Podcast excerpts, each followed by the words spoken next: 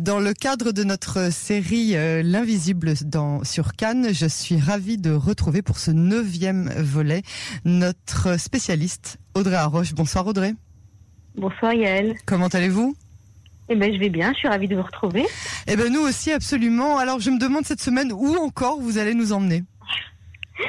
Euh, bah, écoutez, nous continuons les explorations. Nous avons été euh, ces dernières semaines voir au-delà du voile, euh, voir des concepts qui pour beaucoup font peur, comme la mort du corps physique, le chemin de l'âme après la mort, comme les expériences de mort imminente ou la médiumité. Et nous avons euh, déjà commencé à voyager en réalité. Voyager, c'est-à-dire euh, où, où, où vous allez nous emmener? Euh, nous avons entrepris un voyage à la découverte d'autres réalités plus ou moins conscientes, et chacune de ces réalités est un monde à elle toute seule. L'incursion dans ces mondes peut symboliquement s'apparenter à un voyage. Aussi, je vais vous proposer d'aller explorer ensemble les terres peu connues que sont le voyage astral et les expériences sorties du corps. Euh, sont des appellations qu'on associe beaucoup à des phénomènes surnaturels. Et dès qu'on parle de dimension ésotérique, c'est vrai que ça a tendance à, à, crédi- à décrédibiliser en fait les concepts. Mais ce type de conscience, même de- d'expérience, pardon, même s'il fait douter les plus sceptiques, euh, est un sujet euh, d'exploration scientifique euh, et en tout cas une question philosophique depuis plus de 2000 ans. Ok, alors encore un sacré euh, programme. Euh, alors, qu'est-ce qu'une expérience de sortie du corps? Et je crois que c'est plus connu sous le terme euh, anglais de out of body experience, c'est-à-dire les OBE, c'est ça? Exactement, Yael. C'est de ça qu'on Euh, parle. oui, l'expérience de hors corps désigne une expérience vécue par un individu impliquant la sensation de flotter en dehors de son corps. Le sujet explique en général avoir aperçu son corps depuis un autre endroit que celui où il se trouve. Euh, depuis plus de dix ans, des scientifiques français étudient ce phénomène avec beaucoup de sérieux et par le biais d'expériences de sortie de corps sous contrôle.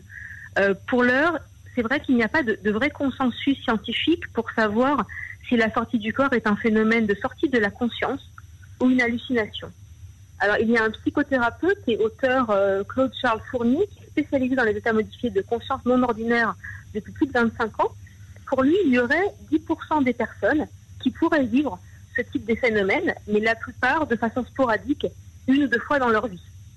Euh, ces expériences de hors-corps peuvent survenir lors de traumatismes crâniens, de privations sensorielles, d'expériences de mort imminente, de prise de produits psychotropes ou médicamenteux, de déshydratation pendant le sommeil et par des stimulations électriques euh, de certaines parties cérébrales.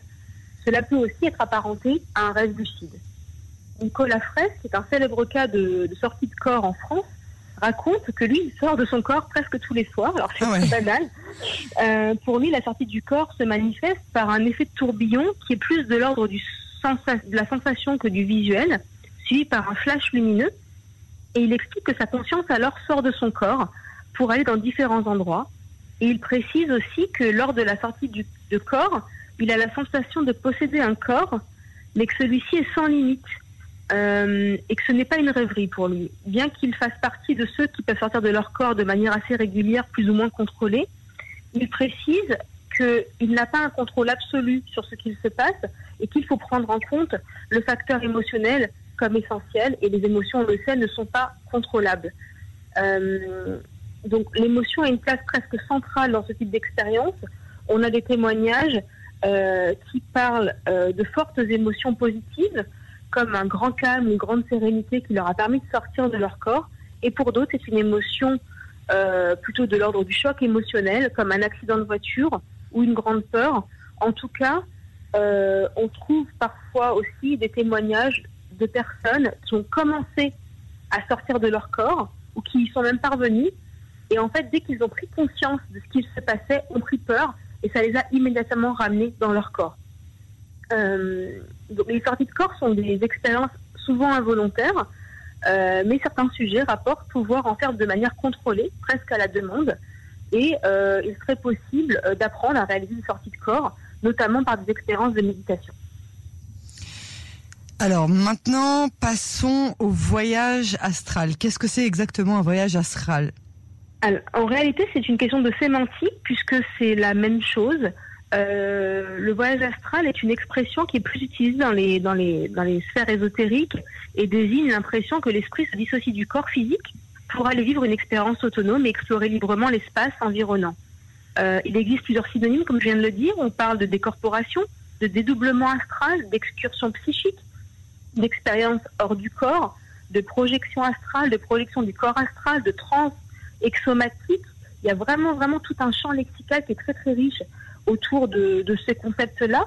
Et euh, l'expression l'expression expérience hors corps est plus récente et relève davantage euh, du champ de la médecine et de la psychologie. Mais comme nous l'expliquions euh, dans une des émissions sur l'énergie que nous avons faite, nous avons un corps physique, mais également différents corps subtils. Euh, et parmi ces corps subtils, il y a notamment un corps astral. Donc l'ésotérisme occidental et certaines traditions religieuses orientales évoquent l'existence de ces sept corps énergétiques. Et quand on parle de voyage astral, de sortie de corps, il s'agit en réalité d'évoquer le détachement de notre conscience, de notre corps physique. D'accord. Et alors, est-ce que le coma est considéré comme un voyage astral ou, alors même comme une expérience hors du corps? Alors, en fait, euh, on peut vivre dans le coma des expériences hors du corps, mais le coma n'est pas qu'une expérience hors du corps. Euh, je crois vraiment que c'est une des expériences, euh, un des phénomènes les plus passionnants du, domaine médical aujourd'hui, parce que plus la recherche avance, plus les chances de s'en sortir s'améliore. Et donc, on va vraiment étudier ce qui se passe pendant le coma. Nombreux sont ceux aujourd'hui qui se réveillent et qui peuvent partager ce qu'ils ont vu, ce qu'ils ont entendu, ce qu'ils ont vécu. Euh, nous avions évoqué euh, également cette, idée de, ce tunnel de la lumière blanche au bout dans un de, des podcasts que nous avons fait. Et, vraiment, les gens parlent du coma comme d'un long rêve interminable où l'on vit et où on ressent tout. Euh, d'un point de vue plus médical, euh, le coma est un trouble de l'état de vigilance dans lequel la personne n'émet plus aucune réponse aux stimuli extérieurs. Certes, le patient ne peut pas être réveillé car ces deux hémisphères cérébraux sont atteints et ne réagissent plus. Pourtant, on conserve des fonctions vitales, mais il n'y a pas de réponse au niveau de la conscience ou de la motricité. Euh, on sait que la durée d'un coma est variable et qu'il peut durer entre quelques heures et plusieurs années, mais plus il est long, plus on sait aussi que les risques euh, de dommages sont importants. On va mesurer la profondeur du coma à l'aide d'une échelle qui s'appelle l'échelle de Glasgow et qui prend euh, comme paramètre trois critères l'ouverture des yeux, la réponse motrice et la réponse verbale. Et en fait, une fois qu'on a identifié ces différents facteurs, on va identifier quatre euh, types de coma. le stade 1 qui est un coma dit vigile, les patients vont être dans un état où ils peuvent dire des phrases plus ou moins compréhensibles et en tout cas présenter une réponse adaptée à la douleur. Le stade 2 qui est un coma léger. Donc là, il y a une réponse qui est inadaptée aux stimulations de la douleur, mais encore aucun trouble neurovégétatif qui est observé. On a un stade 3 qui est euh, le, ce qu'on appelle le coma profond, qui est assez connu, où on constate des mouvements de décérébration aux stimuli de la douleur. Et et ou une absence de réponse euh, ainsi que des troubles neurovégétatifs. Et le stade 4, c'est le coma dépassé, où là, le patient n'émet plus aucune réponse aux stimulations. On parle de mort cérébrale et il n'y a plus aucun mouvement de l'appareil respiratoire, euh, donc plus de plus d'assistance, de réflexes oculaires, etc. Et alors dans le dans le euh, stade 3, on, on reconnaît pas mal de, de, de, cas où on a entendu dire que des patients qui, qui se trouvaient justement dans un coma profond réussissent tout de même à euh, rapporter des conversations qui ont été entretenues près d'eux. Voilà. Donc c'est quand même. Euh, bah, c'est quand même un stade de coma qui est intéressant dans le sens où euh, ce ne sont pas euh, des corps euh, qui gisent à côté de nous et il y a une vraie activité qui se passe malgré tout dans leur cerveau, quoi. Bah, tout à fait. Et ce qui est intéressant, c'est qu'en fait, là aussi, on se rend compte combien on a des croyances qui sont posées sur des concepts et sur des mots. Le mot coma a été assimilé longtemps à la mort. Aujourd'hui, la médecine avance, les recherches également. On sort de plus en plus du coma et on a de plus en plus de gens qui témoignent euh, de ce qu'ils ont vécu. Et donc justement, j'ai quelques exemples euh, de, à, vous raconter. On a Laurence Musi qui explique à Ouest France euh, être restée quatre mois dans le coma après une chute de ski. Et elle, elle, décrit cette expérience à la frontière du réel avec un sentiment d'être là sans être là. On a Julie Bourges, à 20 ans, en 2013. Elle est grièvement brûlée lors d'un carnaval de son lycée. Et après l'accident, elle a passé trois mois dans un coma artificiel Elle raconte sur Instagram son expérience et je cite des longs rêves interminables où l'on vit, où l'on ressent tout. Ces délires qui font qu'une fois réveillée, je n'arrivais plus à dissocier le rêve de la réalité comme déconnecté. Hmm. On a aussi Joseph Garcia, qui aujourd'hui âgé de 82 ans, qui se souvient qu'il a vécu euh, un coma à l'âge de 21 ans. Et pour lui, ce qui est ressorti le plus, c'était un sentiment de bien-être total, d'un extase, même d'un nirvana. Euh, ce que je trouve intéressant, et, je l'ai déjà dit, mais je le répète, c'est que on a de plus en plus de témoignages d'expériences inédites euh, qu'on appelle euh, hors du commun, qu'on appelle paranormal, qu'on appelle de beaucoup de noms, mais qui sont de plus en plus dans un champ aujourd'hui qui est exploré et qui est visité.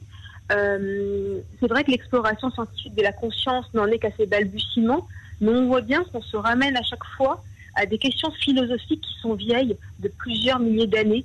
C'est des questions qu'on s'est posées de toutes les époques, ces questions de la mort, ces questions de la vie, ces questions de la conscience. Et en tout cas, on est toujours euh, très très proche d'états très lumineux, d'états de bien-être. Et, c'est ce que j'aime beaucoup garder de, ces lectures et de ces témoignages à chaque fois, je trouve.